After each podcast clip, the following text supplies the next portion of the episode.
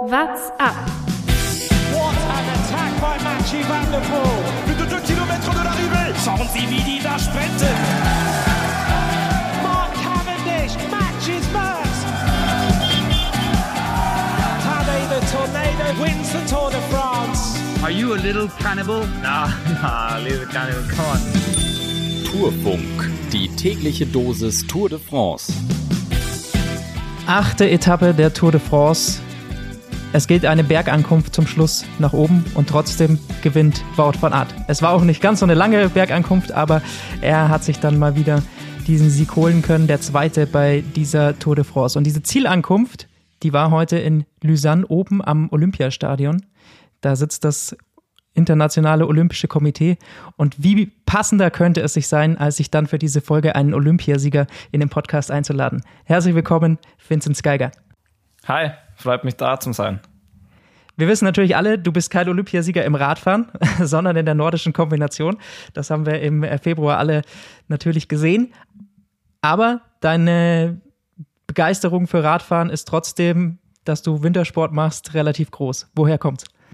Ja, also ich sitze einfach selber unglaublich gern auf dem Rennrad und eigentlich schon seit, ja, ich weiß gar nicht, wann ich so richtig mit Rennrad angefangen habe, aber seit fünf, sechs Jahren fahre ich jeden Sommer, also zur Vorbereitung im Training viel und natürlich schaue ich auch alle Rennen an und ähm, also anfangs noch nicht so viel geschaut, aber jetzt mittlerweile äh, kann ich mir schon mal so eine ganze Tour-Etappe reinziehen. Also ich schaue mir auch alle Klassiker an, also immer wenn ich Zeit habe.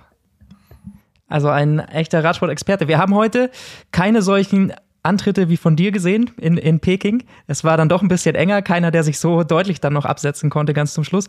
Aber ähm, es war trotzdem natürlich eine sehr, sehr spannende Zielankunft da oben im, im Sprint. Wie hat dir die Etappe insgesamt gefallen? Ja, ich muss sagen, es war eine richtig coole Etappe. Das Ende war ja wirklich extrem spannend.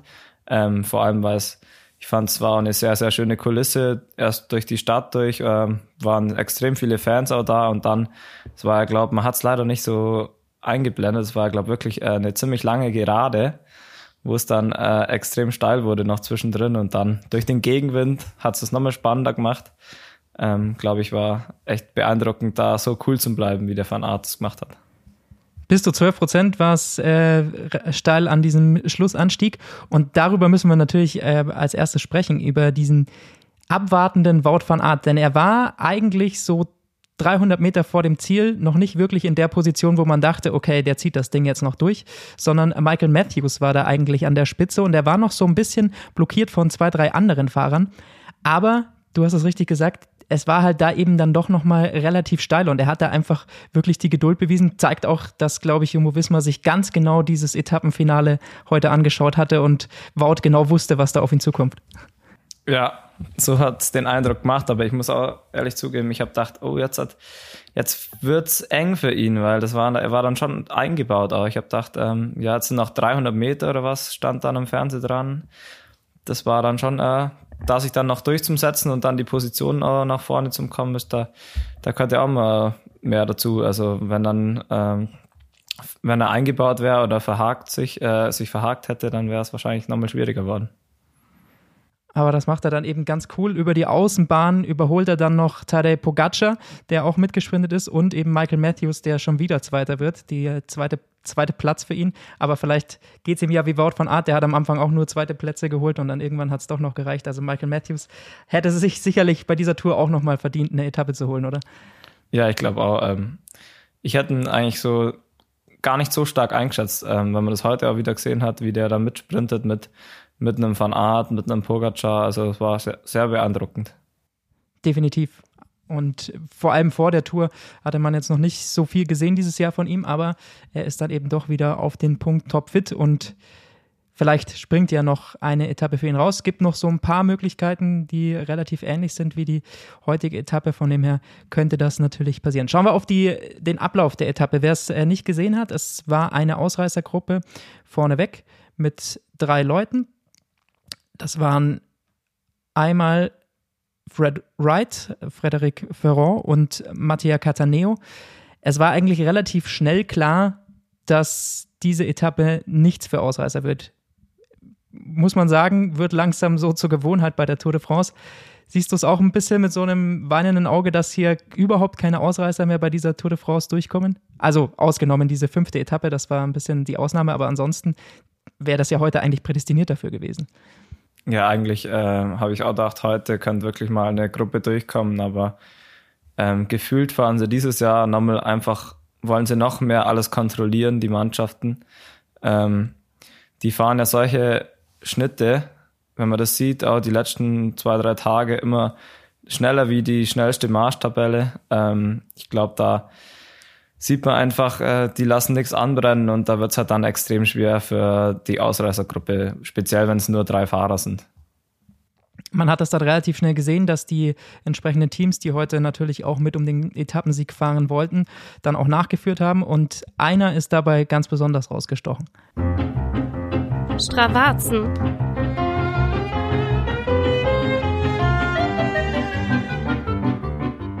Van Hooydonk bei Team Jumbo Visma fährt die ersten 118 Kilometer äh, eigentlich nahezu meistens von vorne. Insgesamt 28 Prozent war da mal so eine Grafik eingeblendet. Äh, das heißt, fast ein Drittel dieser 118 Kilometer ist er von vorne gefahren. Da hat man definitiv gesehen, dass Jumbo Visma auf jeden Fall mit Wout van Aert heute gerechnet hat bei dieser Etappe. Das hat man dann am Ende auch natürlich wieder gesehen. Aber ähm, er entwickelt sich so zum neuen Toni Martin gefühlt, weil Toni Martin hat das die letzten Jahre immer übernommen für Jumbo Wismar und Van Heudonk scheint jetzt in diesem Jahr in dieser Rolle zu sein. Da werden wir ihn sicherlich noch ein paar Mal sehen, schätze ich mal. Bestimmt, ja. Ansonsten hat die Etappe heute auch wieder gezeigt, meiner Meinung nach, dass man aufpassen muss. Die Tour ist erst vorbei, wenn die Tour vorbei ist. Ähm, auch ein Tadej Pogacar musste das äh, heute schmerzlich erfahren, lag zwischenzeitlich auch mal am Boden es gab äh, mehrere Stürze und das hat mich so ein bisschen gewundert, weil das war so eine Etappe, die eigentlich, glaube ich, nicht ganz so hektisch war, wie man das vielleicht bei anderen Etappen erwartet. Aber irgendwie hatte ich das Gefühl, dass heute einige Fahrer dadurch ein bisschen unaufmerksam waren und nicht so, nicht so ganz damit gerechnet hatten. Wir hatten dann am Anfang eben einen äh, sehr großen Massensturz. Kevin Vermarke vom Team DSM, der ist leider da gestürzt im Feld, konnte danach dann auch nicht mehr weiterfahren und bei diesem Sturz ist dann unter anderem auch noch Pogacar gefallen, ähm, hat sich dann aber zum Glück nicht verletzt. Schachmann lag auch mal am Boden, der hat sich so ein bisschen den Kiefer gehalten, hatte so einen leichten Cut an ähm, den am Auge, konnte aber auch zum Glück weiterfahren. Ich hoffe mal, da kommt nichts, weil Max Schachmann sah die letzten Tage sehr, sehr gut aus und von dem erwarte ich auch noch einiges bei der Tour. Ja, ich hoffe auch, dass er sich noch einen Etappensieg schnappen kann. Er oder Lenny Kemner. Definitiv. Ähm, und dann gab es eben noch eine Situation, die mich da in meiner These, glaube ich, so ein bisschen bestätigt. Äh, Thibaut Pinot, der ist dann nochmal an dem Betreuer von Trek Segafredo äh, hängen geblieben. Der hat einen Beutel gereicht und Pinot kriegt diesen Beutel dann voll ins Gesicht. Ähm, das ist natürlich, äh, tut richtig weh, weil da sind einige Flaschen und äh, auch härtere Dinge in diesem äh, Beutel drin. Wenn man die da bei ja, fast 40 km/h wahrscheinlich ins Gesicht kriegt. Das äh, macht definitiv keinen Spaß. Aber ähm, das hat mir hat irgendwie schon so gezeigt, man muss wirklich auf jeder Tour-Etappe voll konzentriert sein. Ja, ich glaube, das, das macht es dann auch aus, wenn jetzt äh, speziell, äh, wenn man das gesehen hat, wie Tadej Pogacar gefahren ist, also einfach übermächtig und dann kann man sich natürlich denken, jetzt wird es vielleicht langweilig, aber jetzt heute hat man gesehen, wie schnell es gehen kann. Also der muss jeden Tag zu 100 Prozent da sein und das kann natürlich auch noch mehr Kraft kosten. Auf jeden Fall. Und deswegen ist, glaube ich, diese Tour erst vorbei, wenn sie dann am Ende wirklich vorbei ist. Es kann so viel passieren, deswegen macht es definitiv Sinn, um jede Sekunde zu sprinten, um ähm, jene Bonussekunde auch äh, im Ziel. Und ähm, auch um das grüne Trikot, denn auch im Wout van Art, selbst wenn er jetzt so übermächtig erscheint, kann natürlich auch noch was passieren, aber da sind wir schon, glaube ich, bei dem Punkt. Ähm, können wir mal auf die Wertungen heute schauen.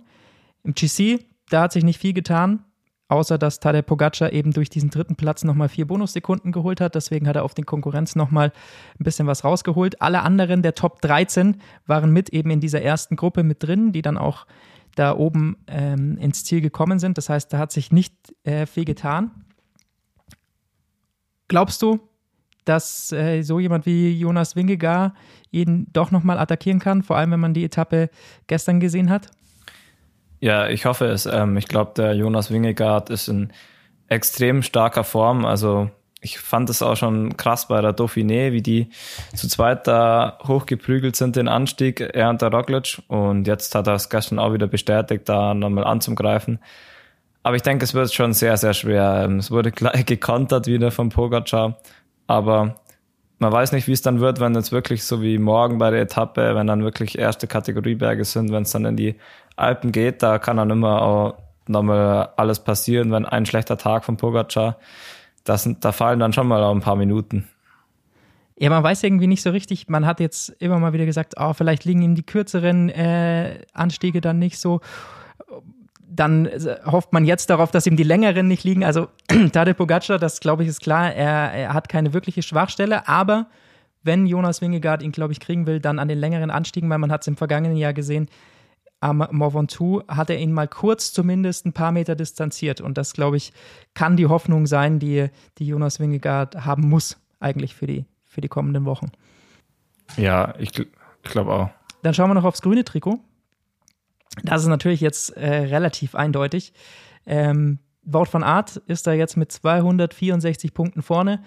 Dahinter kommt dann eben Fabio Jakobsen, der hat 149 und auch da schon inzwischen auf Platz 3 Tadej Pogacar. Also wenn er sich in den Alpen auch noch richtig anstrengt und noch fünf Etappensiege holt, dann äh, kann es mit dem Grünen auch noch was werden. Also am Ende vielleicht holt er sich alle Trikots. Ja, wenn einer das schaffen könnte, dann er wahrscheinlich. Trotzdem muss man, wie gesagt, sagen, auch im Wout von Art kann natürlich noch irgendwas äh, passieren. Trotzdem äh, ist er jetzt so souverän vorne. Ich glaube auch nicht, dass irgendeiner der anderen Fahrer sich dann noch groß Hoffnungen macht, wenn er nicht irgendwo stürzt oder tatsächlich äh, vielleicht auch Covid oder sowas bekommt, denn auch das äh, muss man nach dieser heutigen Etappe sagen. Wir hatten die ersten Fälle, die jetzt bei der Tour de France aufkamen. Geoffrey Bouchard ist äh, mit Corona ausgestiegen vor der Etappe, auch einer des Teams UAE, Stärke Langen, der leider aussteigen musste. Und auch ähm, Gianni Moscon, der bei Team Astana zwar nicht jetzt positiv getestet wurde, sondern schon vor der Tour und jetzt noch mit den Nachwirkungen zu kämpfen hatte. Du hattest ja selbst so eine Situation bei dir, bei äh, Olympia mit Quarantäne und dann hat es am Ende doch noch geklappt. Wie bitte ist das, wenn man vor dem größten Ereignis des Jahres, bei dir war es natürlich nochmal das größte Ereignis der, der vier Jahre, des Vier-Jahre-Zyklus, aber vielleicht kannst du das am besten noch äh, mit, mit nachvollziehen, was das dann letztendlich bedeutet, wenn man, wie viele Fahrer ja so kurz vor der Tour de France noch positiv getestet wird. Ja, also ich war Gott sei Dank nicht positiv, aber ich glaube, für die Fahrer ist natürlich ein Riesenschock und auf das, was man wirklich monatelang hintrainiert, dann nicht starten zu dürfen, wird sicher eine Riesenenttäuschung sein, aber vor allem jetzt so bei mir im Winter, da kam das jetzt ja gar nicht, da war, da war Covid ähm, einfach sehr präsent und im Winter waren ja die, die Fallzahlen sehr, sehr hoch. Ähm, da hat man schon gewusst, okay, ähm, es kann jederzeit sein, dass ich positiv bin, aber jetzt im Sommer, ich fand es, man hat es jetzt eher die letzten Monate wieder ein bisschen verdrängt, aber jetzt äh, pünktlich zur Tour kamen ja wirklich wieder einige Fälle auf. Und ja klar, für, für die wird's äh, ja, das ist äh, eine Riesenenttäuschung und ich glaube auch für die anderen Fahrer im Team wird's sehr, sehr, ja, da wird man schon nervös, weil man weiß ja nie, ob man sich nicht doch angesteckt hat.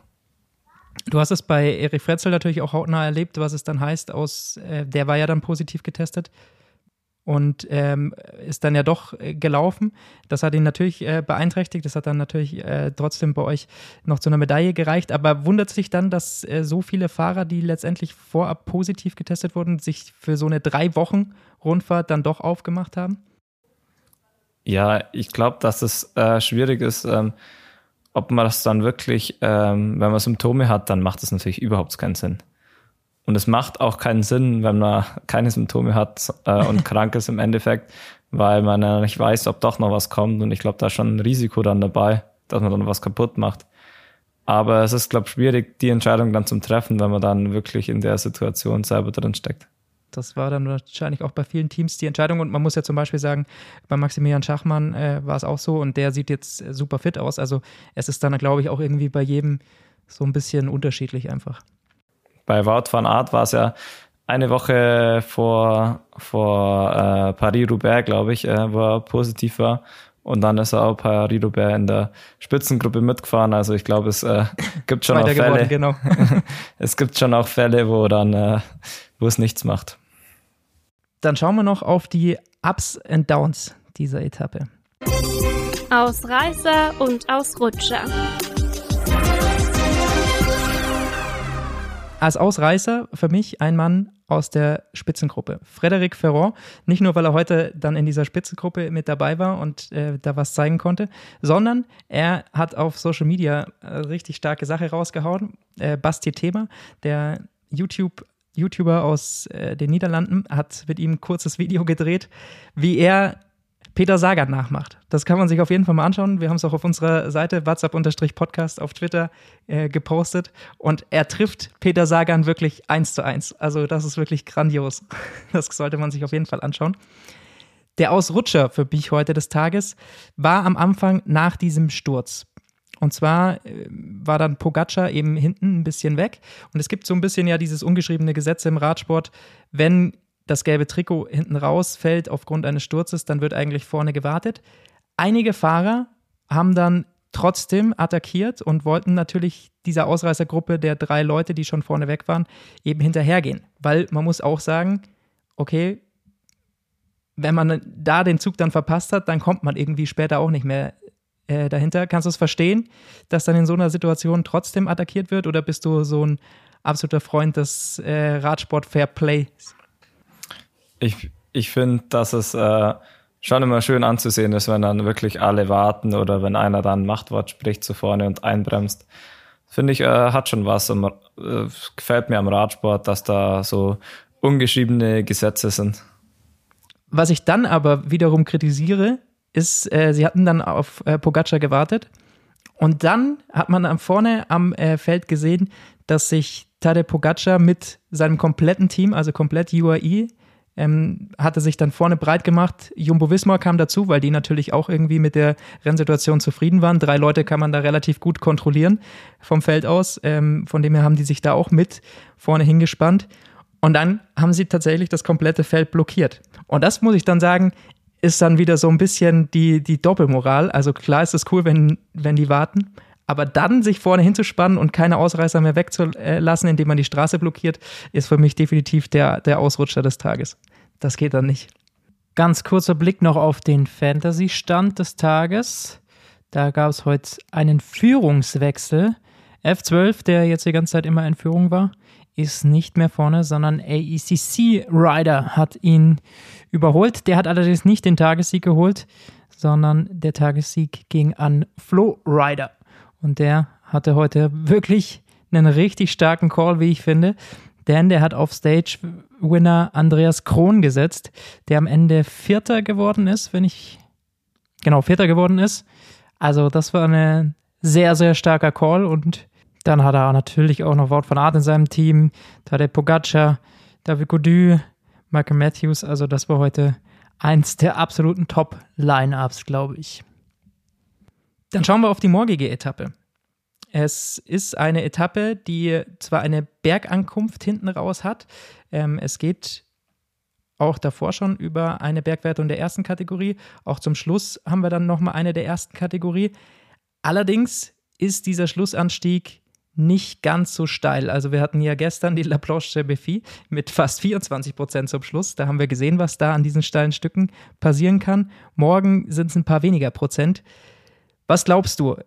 Werden wir von Jumbo vielleicht so eine Art Teamzeit fahren, ähm, da hochsehen auf diesen, auf diesen letzten Berg, um irgendwie Pogacar da zu kriegen? Ich, ja, ich tue mir da schwer. Ich glaube, dass es noch fast zu früh ist, dass man da schon so viel riskiert und die ganzen Fahrer dann so einspannt. Ich denke äh, und ich hoffe, dass morgen dann doch mal vielleicht eine Ausreißergruppe durchkommt. Vielleicht äh, geht ein Kemner und ein Schachmann wieder vorne rein. Wäre sehr schön, ja. Das wär, wär, würde mir persönlich gefallen, aber es, es kann natürlich auch gut sein, dass einfach, äh, wie du sagst, ähm, die Jumbo Wismar oder die Teams vorne einfach so viel Druck machen. Oder auch, dass äh, Bora dann die zwei starken Helfer dann noch für Vlasov braucht. Aber, aber ich, ich glaube, dass morgen doch eine Ausreißergruppe geben wird. Wer heute sehr stark aussah, war Patrick Konrad. Der ist ganz zum Schluss noch lange von vorne gefahren, hat da äh, das Feld so richtig auseinandergerissen. Also ich glaube, von dem können wir bei Bora auch noch ein bisschen was erwarten. Vielleicht kommt der auch noch mal die, die nächsten Tage in irgendeiner Ausreißergruppe. Vielleicht ja schon morgen, aber wir haben jetzt jeden Tag gesagt, eigentlich müsste jetzt mal eine Ausreißergruppe durchkommen. Ich glaube, morgen ist es wirklich soweit. Da stimme ich dir zu. Die Hoffnung stirbt zuletzt. Ähm, hoffentlich darf er auch mal fahren, der Patrick Konrad. Das wäre natürlich schön zu sehen. Wir freuen uns auf jeden Fall natürlich auf die morgige Etappe. Vielen Dank dir, Vincent Geiger, dass du mit dabei warst. Wir werden dich auch nochmal hören im Laufe dieser Tour de France. Du wirst noch eine zweite Etappe dabei sein. Ähm, dann entlassen wir dich in den, in den Feierabend und freuen uns natürlich morgen auf die neunte Etappe dieser Tour de France. Danke, hat Spaß gemacht. Bis zum nächsten Mal. Wenn ihr Vincent Geiger auch noch in seinem eigenen Podcast hören wollt, dann kann ich euch nur verweisen auf die Kollegen von She Happens. Da analysiert er immer dann die Dinge des Wintersports mit den Kollegen. Das war's von der heutigen Folge. Bis morgen. What's up? Der Radsport-Podcast. What's up ist eine M945 Produktion. Ein Angebot der Media School Bayern.